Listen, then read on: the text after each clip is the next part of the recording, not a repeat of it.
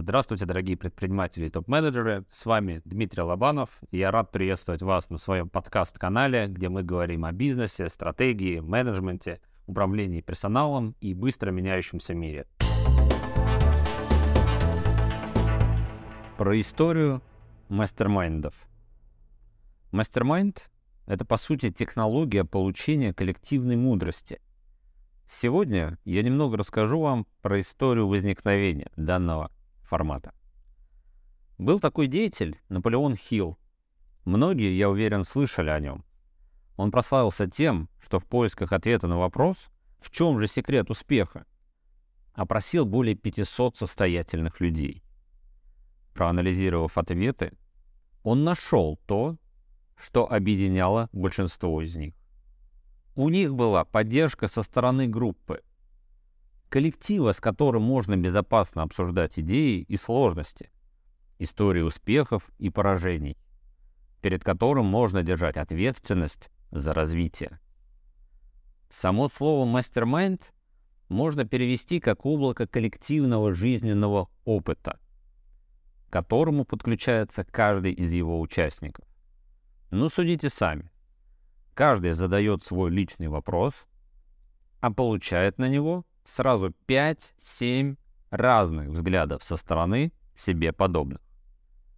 А тот, кто дает обратную связь, вносит свой вклад в формирование этого облака жизненного опыта. Чуть больше года назад я прошел топовое обучение на профессию модератор Mastermind Group. Вместе со мной учились профессиональные модераторы для Сбера и других больших корпораций. Да-да, Огромные компании уже давно используют данную технологию для роста сотрудников и их эффективного обмена опытом. Мастермайнд — это не только популярный среди инстаграм-экспертов продукт, часто проводимый не по структуре, без глубокого понимания основ. Это работающая технология, которой уже около 100 лет. Вот основные принципы успешного, эффективного и настоящего мастермайнда. Первое. Безопасность. Чтобы люди лучше раскрывались за столом, крайне важно отсутствие токсичности и оценки суждений. Это ответственность модератора. Второе. Общение равных с равными. Внутри стола не может быть экспертов так как люди делятся жизненным опытом. Одни и те же рекомендации могут давать у разных людей разный результат.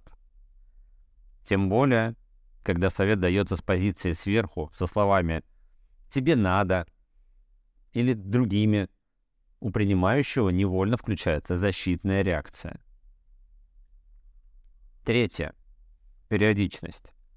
Для достижения результата удержание фокуса – встречаться нужно раз в заданный отрезок времени. Четвертое. Направленность.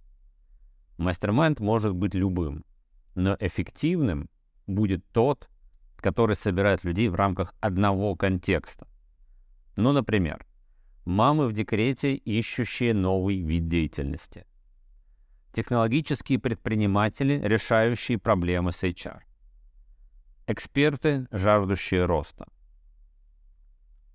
Пятое. Обмен опытом. Совместный поиск решений. Тут каждый принимает и отдает. Шестое. Отчетность и фокус.